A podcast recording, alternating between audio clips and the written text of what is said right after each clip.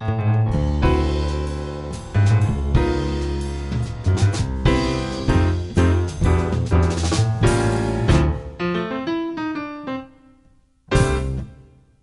体を自分に引き寄せるんじゃなくて三井君の文体にははめていこういうの。フィットさせよう。いうの自自分を。自分を。だから何にも考えない、うん。あの何をしようこうしようとは考えない、三井君の文体を俺のものにしようってそれは傲慢やって。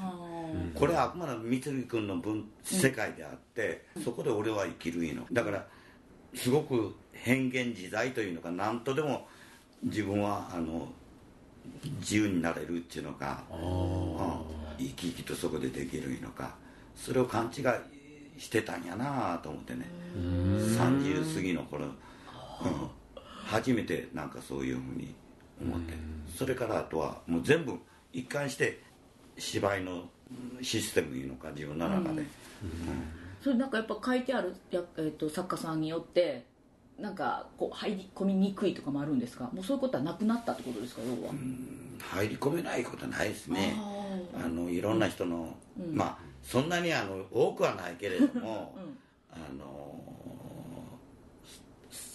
ケラリーノ・サンドロピッチあはいはいはいはい。あそうやな、しまあ、例えばこの前やった、うんまあ、進撃の文体でも、何でもかでも、あのうんはめていきますわね自分をね。自分をはめるいたないけど、フィットさせていくいうのか、一生懸命こう書き書き書きはった、うん。そのセリフいうのか、うんそれをだからあのまた生かそうというのもまたあのおこがましい話で、その中で生きるというのか遊ぶというのか、うん。自分が解放されてるいうのか。だからそんなふうに思いますけど、ね、解放できるってすごいな、ガンさんどうですか？そんな境地にはなれよそんなやっぱり自分の方に引き寄せてなんかあのその役でも解釈するのは自分なりに、まあその作家のあの思いやこういう思いでこの人物にこういうこと喋らせてんねんなっていうのは、そうするけどそれをそこにその作品作家の中に自分がこう合わせていくいうかそういう感覚を作家に合わせてるんちゃうんだよええうん作家の文体に合わせる世界にはめていく合わせるいうのもおかしな言い方で、世界の中に生きるっていうのか。うん作品世界に生きるいうだけのこと。それはけどはっきりつかめてないから。へー。それは別役がですか？いや今別役に限らず、うん。うん。大竹さんの作品しててもそうやけど、でもなんかガンさんの舞台とか見てるとやっぱりそれぞれの作品によって全然が普段のガンさんを知ってるとわあ違うってやっぱり思うからなんかそのお芝居見てるといろんなタイプの役者さんがいると思うんですけどなんかどんな役やっててもどっかにその役者さん個人が見える人っているじゃないですか。でガンさんは割となんか舞台上のガンさんを見てると怖っこの人って思ったりとかいろいろするからあんまりその素のガンさんが見えないからすごい役者やなってやっぱり思うんですけどそれも自分の中でやっぱ試行錯誤がすごいあるんですか、うん。うん。それは。でも本番になるとそんなの消えてんのかな？試行錯誤。試行錯誤もしない。しないって言ったらおかしい。いやいやもうもう試行錯誤しまくりで、めっちゃ特に悩んでる最近はもうその本番近くなっうんたらすごく焦る焦る？うん。その自分がその役つかめてないっていうのかな。これでもつかめちなみに今のこの何ですか？今度の別役はどうなんですか？あと1ヶ月ない？田口さん。から見ててどう秋月さん。とガンさん。とそのミカエルさん。で今回のこの「眠っちゃいけない子守歌」は今何割ぐらいそうやな3割ぐらい3割ぐらいかおううん。でも3割いってる3割いってるまあベースはできてるからね、までやるかなっていう感じで、この間初めて通したんですよね。なんか通すつもりなかったけど通したって聞いて。いや俺は最初から通すつもりやった。あそうなんですね、うん。それ計算済みで、ああ せっかく、通すとすごい疲れたってミカエルさんが後で言ってましたけど。まあ演出やからあんまりなじっと見てるだけやからあれやけどね、だからまあ日枝さんの場合は最初にあのトイレはこちらいのやったんですよね、でその時に1週間か10日ぐらい前までもう難儀したというのかかかってけへんわけ。あのセリフが。田口さんが難儀したんですか？そうそうなるほど。出来が悪くてあまりにも。で す言葉は喋ってるんやけども、なんか言うてくるんやけども、全然引っかかれへんねんね。あで俺が言うてることに対しても、彼女はそのあのなんていうのかな。ふわーっとしてるでしょ。なんか聞いてんのか。ただ聞いてるだけかっていうこれこれで芝居成り立たんやんかっていう感じで。でその10日前ネタ小屋で投資やってる時に、なんか知らんけど OK やん。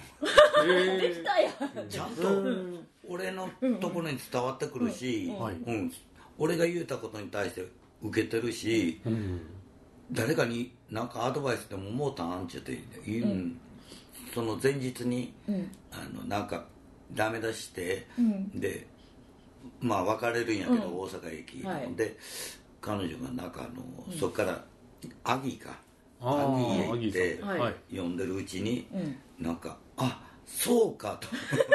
あれそんなのやったかな。時が忘れてるし。いやアギー行った日と多分その日は別なんです。あそうか。そうなんあそうなんですね。で、後からトヨピーに聞いたら、なんかすごい怖い顔してで来て台本ずっとそれはもうちょっと前のことですね。ちなみにその10日ぐらい前に来たやん OK やんって思ってから、うん。あとはもう大丈夫でした？うん。揺るがないね。あうん。あよかったですね。うちに出てもらった時はん一回あいけたやんって思ったんですけど、次の日なんで元に戻るのって いうのを2回ぐらい繰り返して最初朗読の時まあでも最終 OK でしたね。あの時、あのもう本当に扇町公園のあのプールに向かってあのプールの向こうにケンジがいるんだよみたいな。忘れられない。あその話は聞いたことある。なんか特訓を受けたいと。うん。あの分かる俺の言うこと。わかります。あのかかってこない。そう。なんか言葉がこっちにかかってなんかとりあえず、えー、と今どこに向かって何を言ってるのっていうのが、うん。拡散するんで、あっこあっこって言いながら、じゃあやりまし被害者のこ会なんですのめっちゃいけない。子守歌でもはい最初稽古始めた時は、たはい。ガンさんの言うてる、うん。なんか喋ってることは、はい。あの伝わってくるんやけど、彼女の、うん、日枝さんの言うてることは、分からへんねんね。でおそらく相手役にもかかってないやろうなっていうことで。どうですかでさん。うんなんかあのなんていうの全全然あの雰囲気は分かんねんけども、そのその場その場でこうあの言われてるそのセリフっていうのはこう、雰囲気でしか入ってけへんみたいな感じがあってぐっとこう今目の前にいてる自分に来るっていうのが少なかったけども、ある時点でやっぱり急に。おおおじゃあもうやっぱり大丈夫。掴むまでにちょっと時間がかかる女優っていうことで今後打っていこう。なんかこう掴んだやんな、何回かやった時にあこれで掴んだな、ほんならセリフも前に出てくるし、はい。自分が掴めてたりし、この人って正直やなとね。だからあのなんか自分の中でなんかこう掴めてない時はなん。か、ほしほしほしほし前出てけへんねん。嘘つかれへんいうのか。すんます真面目前出しセリフ前出してくれよって言って言うても、出えへんねん。ね、一生懸命大きい声で言うんですけど、いや大きい声で言うのも無駄。届かないんですそよういう問題ではないのよ。大きい大声きい声出せ言っちゃうでももうそれからねずーっとこう、セリフが前に出てくる。あずっと前に出てくる、そのその今までそうじゃなかったの。に、そこで急になんでそう できなかったのかな思うぐらいに。あ面白い人ですね、うんそうこ反対の方がなんか、ちちょっとああの慌慌ててなんかこうちょっと押され気味みたいな今あら。だからこの前のどうしてもそういうのつながってんねん。あの女の方はな、男の方はちょっとな。うんだから3割言うたんはその辺があんだよな。あああなんとびっくり3割は元三要素やったミカエルさんだから後半の「このセリフすごいいいやん」って言って、うんあのあのあるんですねあのポソーっとね、うんあのあお前さんには分かっちゃいないんだよなんたらかんたら言うセリフがあるんだけど、うん。あまあちょっとし指摘してんけど、あのうん、とにかくあのすごく大きく見えるしね、ああこんな形のがバンずっとなんかそれでいけたらなとは思うねんけどね、まあそこら辺をなんとか、うん演出として持っていけたらなとは思いますけどね。でもやっぱり演者っていうのはやっぱりね孤独な作業言うたらないけどもあの、うん、なかなか自分で自分のことが分からへんし、うん。だからこそ、うん、なもう何も考えてもええちゃうよああれこれ、ねその悩むとかいうよりも、はい。俺は悩まないからね絶対。そうなんですか？その時点でうんあんだけあそっかそっかもう昔ね。あんなことがあって以来もう悩まない、うん。もうす素直に言うたらないけどもう何にも考えんともうセリフの中へ飛び込んでいってはい。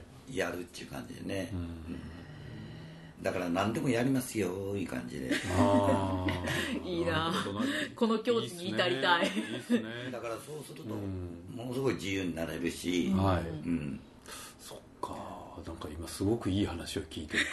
なんでっつったらちょうどですねあの今ほら2月3月ぐらいでしょ、ん。あの養成所とか専門学校とかで僕らが教えることがあるんですけれども、その辺の子らがそろそろ卒業とかオーディションとかうん。な時期なんですよ、うん。結構みんな頭ガチガチになって悩んでるよね。まあ若いからしょうがないなとは思うんですけど、どう？いや僕ら自身もやっぱりね考えたり悩んだりしますから、ああそうなんやーっていうのをすごく今すごく聞いてて。い考える前にやれやとは思うんですけどね、やー、ね、僕ら自身もついついこうそうなっちゃうから、うん。いやすごく、うん、グッと言いましたね。今いいお話を聞きましたけど、うん。さてもうずっとお話をしておりますけどこの、はい。えー芝居屋さんプロデュースで行う二人芝居「別役実作品」ということで、はい。第3弾になりましたねミカエルさん。はい。はい、1本目が田口さんとの、さっきもトイレはこちら。そして2本目が昨年恵比寿屋恵比さんとのとの受付、もう言うてもあなたハリウッド俳優の次があの木印をやらしたら天下一品今褒めてますよ私エビさんのこと。はい。大ファンです。はい。ねもう本当にあの独特のエビさんと渡り合ったと思ったらね関西現代演劇俳優賞ですよ。秋月が。んどうしましょう。どうしましょすいませんって。ものすごいラインナップですね。ねうん。何ですかこのミカエルさん。ねすごい贅沢公演。そうなんですよ。もう田口さんどんだけミカエルさんのこと好きって私は思ってますよ。っていうのがさっきちょっと分かりました。なんかちょっとあのトイレをこちらにやった時に、うん。10日ぐらい前にミカエルさんがグッと来た時に、何この人って思ったんでしょう。ーん。そういうわけでもなくだからもうだから絶望的になってたからね。それまではもうはい。このこと信じるかと思って真ね珠こまで。真珠。あでももともとうん。3作品はやらなきゃ別役は分かんないからっていうおっしゃっていてもうん。ここまでは計画があったとう。ん、いう、3本はやりたいなと思って、うん。こしやけどそのトイレはこちらでうまくいったらない前提条件だったああまあ確かにね。3本はもうできんかもうこれで終わりかと思って。3本来た。よかった来ました。ね。だからやれるやんと思って、やれるやん。これ3本ね。や、まあ、3本できたらなって思ってて、1本目田口さんと、うん。でその2年目恵比寿屋恵比さんと、うん。で3年目秋月ガンさんってこの相手役さんは最初からなんか頭にあったんですか？うーんついね。やっぱりうん。バリッとした人をそれだよな、やるんやったら、だって俺が一番ええと思ってるもん。あだから俺あうん俺は演出に回るから、うん。この人この人っていう感じで。うん。なるほど。来ましたけれどもガンさんどうですか？このお話来た時。別役は初めてではない。じゃない、イカ消しゴムとかねイカ消しゴム。すごいタイトルですね。すごいタイトルですね。あー。ほんまはイカ消しゴムの予定やったんですけどね、これ？え今回、うんうん。あそうなんですか、うん。でもちょっとあのーこの前まで俺が講演したりでガンさんも。ああありましたもんね。去年お忙しかったですもんね。でちょっと時間がないないうことで,、であれは割とボリュームがあるもんでねいいかけしでこっちやったらあのまだ眠っちゃいけない子守歌の方でうん来たんですけどまあもともとはこれをやるつもりだったんですが、でガンさんを呼ぶ段階で、ガンさんがイカ消しゴムをあの、やってるから、はいあガンさんとしては、まあ、イカ消しゴムをもう一遍再現するような気持ちでやってもらえたらと思っててんけれども、うん。まあそういう事情があってあって。ね時間的うんうんうん。な事情もあって元に戻ったというか、うん。ただ私あの別役さんあんまり知らないのでイカ消しゴム全然わからないんですけどもうイカ消しゴムっていうタイトルのインパクトがすごすぎて、イカ消しゴムが忘れられなくなりそうです。違います。今回あるのは眠っちゃいけない子守歌です。はい。イカの消しゴムって何ですかって言ったらイカの消しゴムです。そう。いうやり取りがあるんですか？あありますねあ本編中にあるんですねそれ。えイカの消しゴムって何ですかイカの消しゴムですよー、分からん。けどおかしい。やっぱりそう、そういうかところが別役の本はなんか言いたくなりますよね。わかりますね。うん言いたくなるのね。確かに。でも、そこの言いたくなるところでうかつに手を出すと痛い目を見るんですね、まあこれね。ねなんかもうガンさんの眉間にシワが寄りまくってる。眠っちゃいけない子守歌っていうのはえっともしお、えっと、話せるようならどんなお話なんですか？そんなちょっと簡単にまとめられないかもしれないですけどタイトルが「エチオピア人とチェコスロバキア人のように話したかった」うん。え私はただエチオピア人とチェコスロバキア人のように話したかった。これだけでも確かに読みたい。早口言葉みたい。うん、うん、確かにね。でも、まあある、まあどういうのか、記憶をなくしてしまった、うん。そのまあ置いた男のところへ、まあ話し相手としてあのまあどう言ったらいいのかな、まあヘルパーさんヘルパーさんみたいなあまあ感じで言う、ですね、で、まあ、福祉の団体からうん。派遣されてきましたと、うん。でそのやり取りのうちに結局私が今一番欲しいと思っているのはね、エチオピア人とチェコスロバキア人が話をしているレコードなんだエチオピア人はチェコスロバキアを知らないし、ん。チェコスロバキア人はエチオピアを知らないし、でも話は話なんだってすごくそれがねあの結局コミュニケーションというのか言葉は分からなくても、あのなんか通じ合うみたいなことってあるでしょ。まあ、表情とかその時の雰うん囲気とかいろいそうそうそうろなものでそうそう。そうそれをね、今なんていうのかなうんどう言いたいのかな。話し合ういうのがすごくなんかうん避けられて、なんかもう即も力でっていうのか、あ今現在がってことですね。なんかそういう状況の中でね、まあ言うたらないけど予見的いうのか、でまあその話最後はあのうん女の女の人も、その話し相手とくる、すえーに来た女の人も、最初はからなんかもう帰る みたいな感じやったんやけどもこのもうやだ。もう嫌だって。言ってああ年老いた記憶もないし。っていうでまあしやけどあのー最後こうまあ彼女も別れた夫とこれから会って話してみますああいうところでいわゆるコミュニケーションっていうのか、うん。何かしら彼女の心に触れるものがあるってことですよね。この男の人の姿っていうのが、だから結局はその言葉が違おうが、そのうん、お互いがお互いを理解し合ういうことはやっぱりないと思うんですけれど、でもそれでも交流していくことによってまあ人っていうのはあるのそういう存在ではないのかなっていう、まあ、そういうもんではないのかなっていうことをね、まあ伝わったらなと思って、うん。なんだかとてもハードルが上がった気が全世界に発信されてしまうだなんて。大丈夫。まだあと23週間ある。きっと。いや大丈夫ですよ。で出てきますよ。出てきます。出てくるんですよ。なんか別にストーリーでそのないみたいやけど、うん。なんかこう会話劇っていうかな、それは他の人も会話劇書いてていてるけどもなんかあのなん会話のための会話言うたかったけども会話そのものに関心があるみたいな感じの気がする、はい。やり取りをすること自体ややり取り、にうん。うん、内容云々よりも。一見不毛なやり取りみたいなは いことを延々とやるんだけど、そのはいはいはい。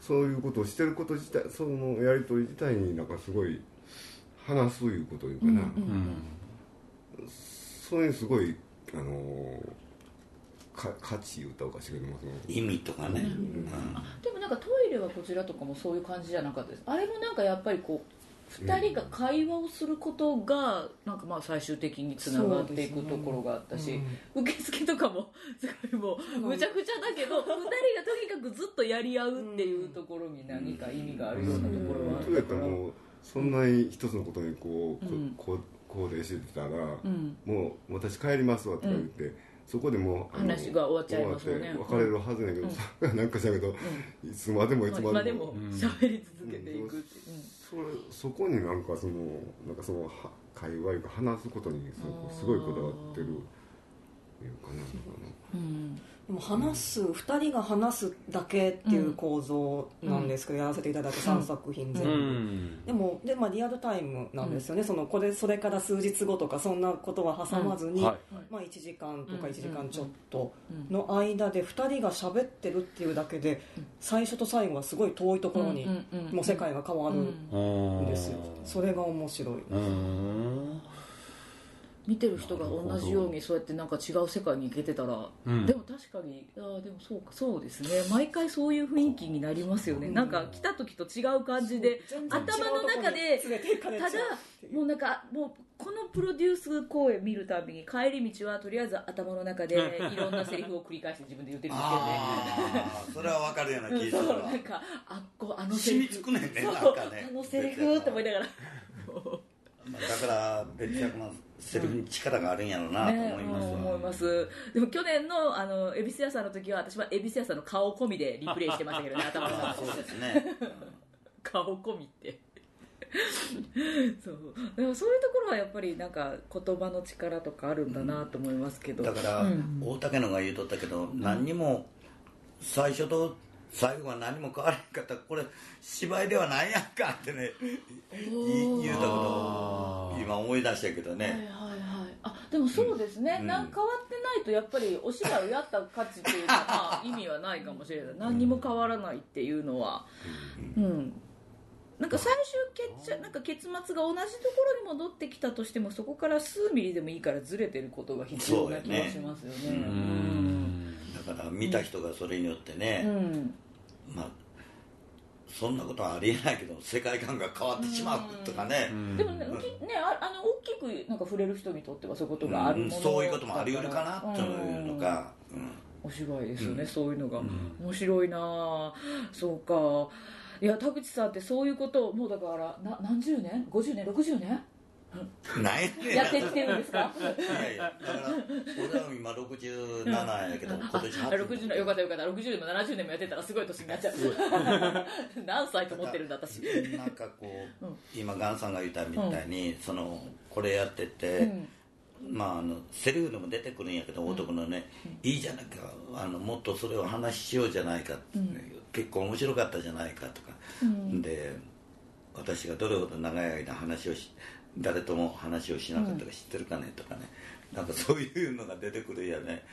うわ話をするっていうことはうんなんか改めてこうああええことなんやな。ええことを言うのが意味のあることなんやねんな。たとえ言葉があの違っててもね、はいうん。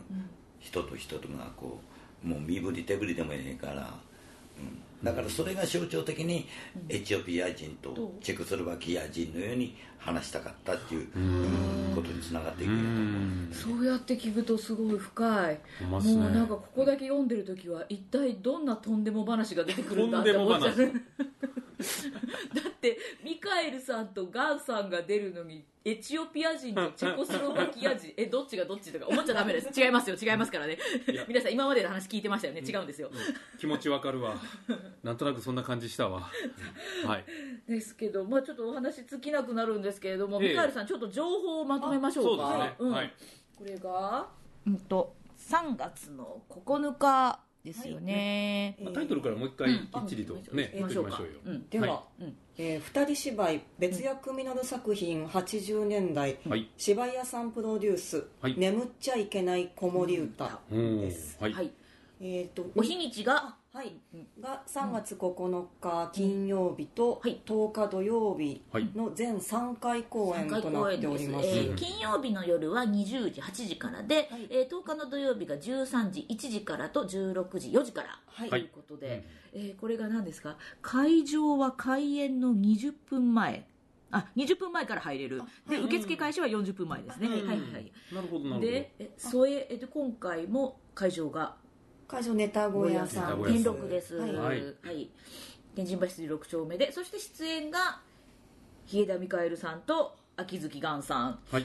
そして添え歌天満の哲さん。あ哲さんがうん哲さんがされるんですね。そうです。ほうほうほうほうはい毎回です。毎回。そうなんです。ねこれ哲さんって田口さんと字が悟さんと一緒だもんだから、田口さんが歌うと誤解される方が時々あー。ああそうか。天満の哲のね哲あーがこれはネタ小屋の小家主さん小家主さんですね。ははい。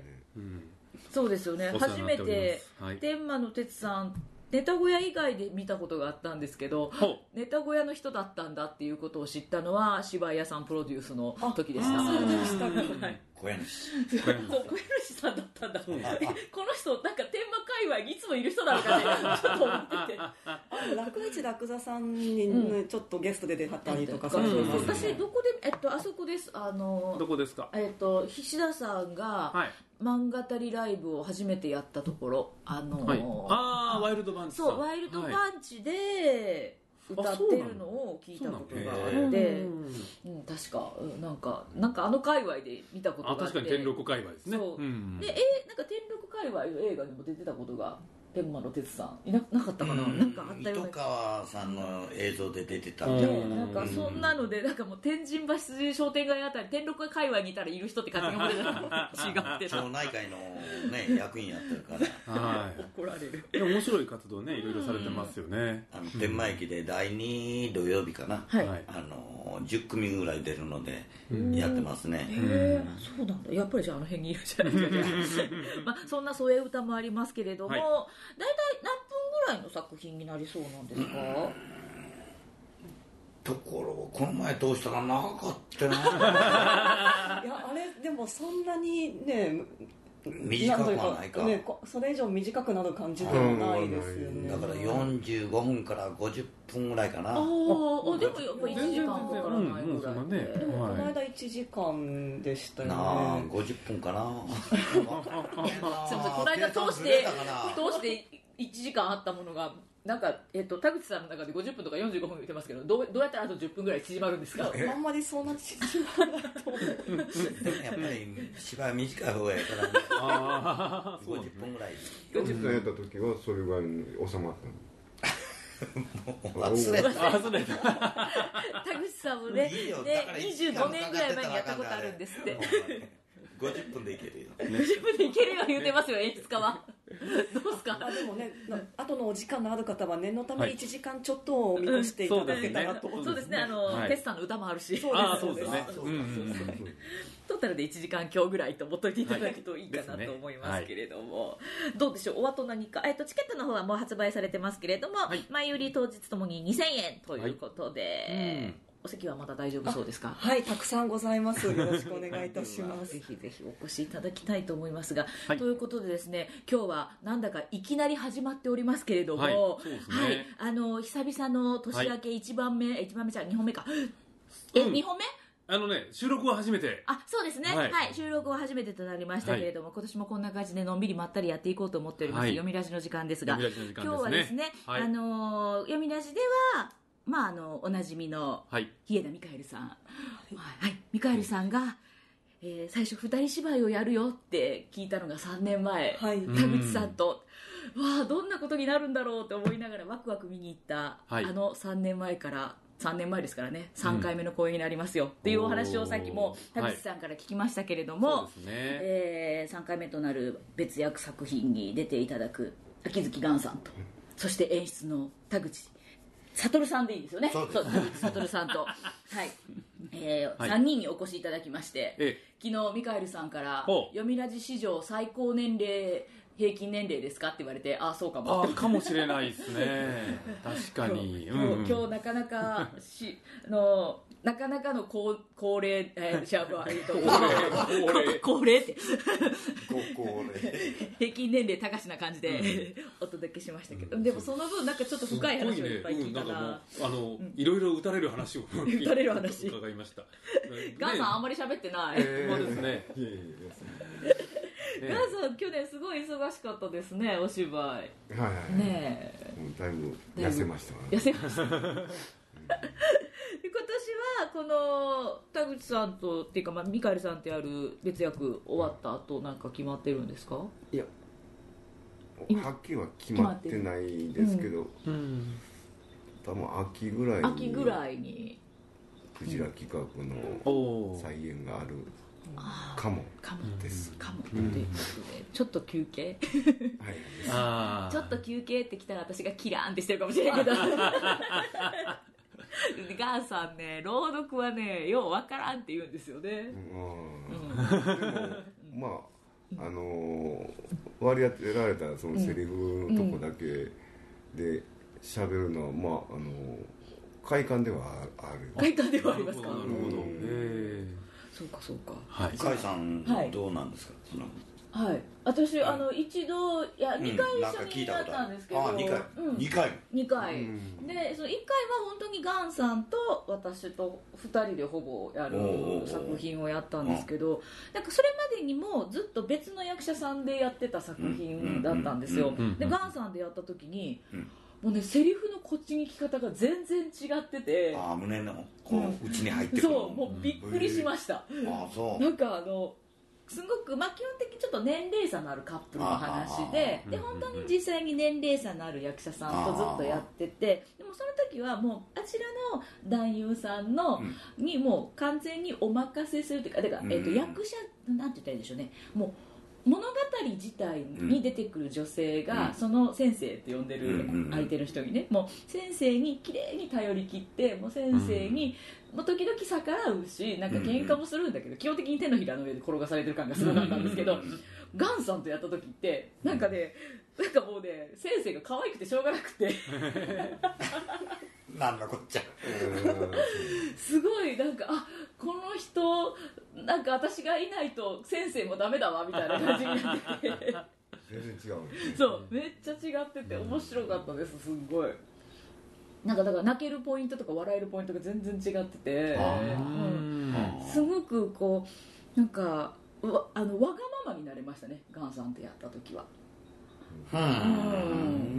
わがままな女が出てきてでもう一人の人とやってる時は、わがままっていうよりは甘えてる感じっていうような感じだからだから出てくるこう女性像が変わってくるのが、ん。こん。なに違うん。だっていうのがすごい分かって面白かったです、あうん。ガンさん。は最後の最後まで悩ん。でましたけどねあれでよかったからこれでよかったから初めてだったん。ですもん。ねあの朗読ね、うん。でもあれだけお客さん。がやっぱり喜ん。でくだすごく喜んでくださってたので、えーうん、三上さん来てくださはいい拝聴しました。ああの山町ギャラリーっていう谷六にあるちっちゃい建設事務所さんの持ってるギャラリーでやってちょっと特別企画だったので、そこのギャラリーを1年間うちが借りてやってたやつだったので、もう今はちょっとそういうギャラリー貸ししてないとこなんですけどね、そのセリフのとこだけなんですけどね、でもあの他のこう、まあ、朗読劇とかあるけど、あの書いた時はなん。か全くねほとんど動かずに、ほんまに読むっていう、うんうんで自分も全く動かずに、うん本当に読んでるんだけども、なんていうかなその動いてるような感覚がすごいうん。動いてあの普通に芝居してる、うんうんうん。あのなんか自分がこう自分の想像の中で自分が動いてやってるっていうのはなんか普通に芝居してる時とまた違う感覚、うん。うん。うん。実際には動いてへんねんけどもなんか、うん、かえって自由な感じああー。そうですね。だからまあうん。確かに自由あのその感覚を掴んでくれた人は自由になれると思うんですよ、うん。からその実際に実際にはね裸、ま、ミカエルさん裸エプロンの役やったことがあるんですけど 本当に裸エプロンね舞台上でされたらちょっとびっくりするじゃないですか。裸エプロン。はい、ミカエルさんは裸エプロンをする女の役をうちでやったことがあるんです。はい。裸のエプロン。はい裸にエプロンだけ。あ裸エプロン あでもあれもね実際やったらねねドン引きですよけどねでももうなんかミカエルさんが裸エプロンしながらちょっと恥ずかしがりながら会話をしてるシーンはめっちゃキュートでした、しかも女同士でね。そう女同士です2人で裸エプロンしてキャッキャ言ってるっていう。でそういうところが朗読はできるし聞いてる人も勝手に想像してもらってどんだけどんなすごい裸エプロンを想像してようとその人の頭の中こっち見えませんから 自由に想像してっていつも言うんですけど。うん、まあだからまあ合う合わないはあると思うんですけど、いろいろなんか自由にやってもらったらいいなっていう感覚でやってるので、またガンさんともやりたいしミカエルさんも出てもらいたいしタキさんもこれをご縁に。やったって今思ってますよ私は。もうガンさんがこの人は本当に呼ぶよっていう目で 今見ましたよ。ガンさんはあれ結局それ悩んだけども楽しかった。そうね最終的にやっぱりそれはよかった。うんじゃあ田口さんも楽しくなりましょう。ということを言いつつも、まずはこの3月9日に向けね先ほど演出家さんから3割って言われちゃったからね。あと7割。埋めていただいて3月9日10日の本番を迎えていただきたいと思います、はい。えーというところでですねせっかくですのでご本人のお声で自己紹介をしてもらって終わりたいと思います。はい、はい。本日のお相手海優こと石田森ゆきとそしてゲストでお越しした超人予備校日枝ミカエルです秋月ガンですタコですありがとうどうもありがとうございました。えー、またよかったらぜひ遊びに来てください。はい、ありがとうございました。それでは皆さんまたお会いしましょう。ごきげんよう。さようなら。